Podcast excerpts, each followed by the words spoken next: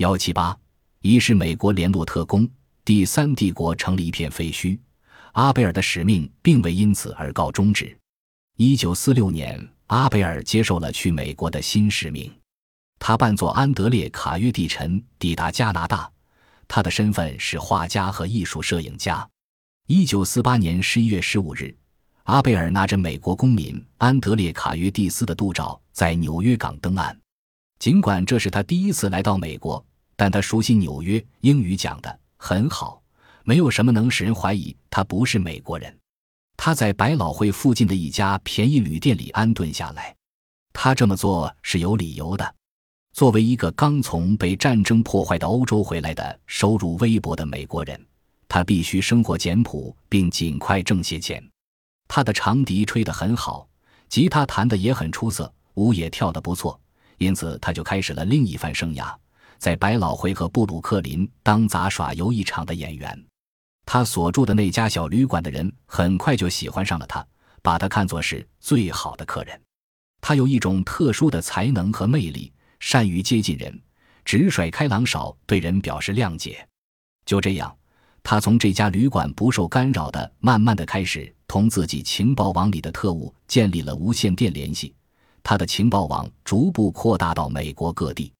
这位惹人喜爱的艺术家有一天终于退掉了旅馆里的房间。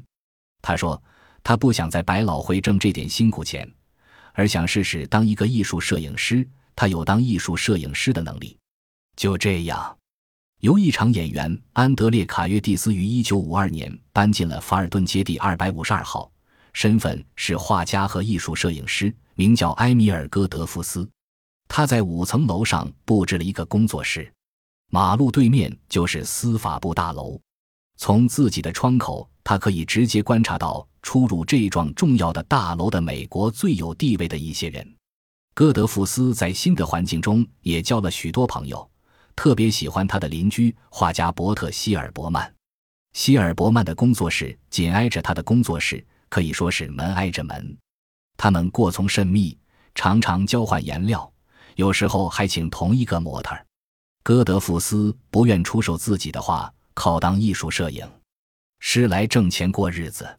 戈德福斯有时离开纽约，他对希尔伯曼说：“他要逃避纽约这个牢笼，到大自然里为自己的画寻找景色。有时候一离开就是个把月。”画家戈德福斯的那时是情报网负责人，他是去视察各个活动点。从自己的情报员那里收集对莫斯科有用的情报，在绝对秘密的情况下，这种状况一直保持到一九五七年六月二十一日那一天，埃米尔·戈德福斯·阿贝尔终于被发现。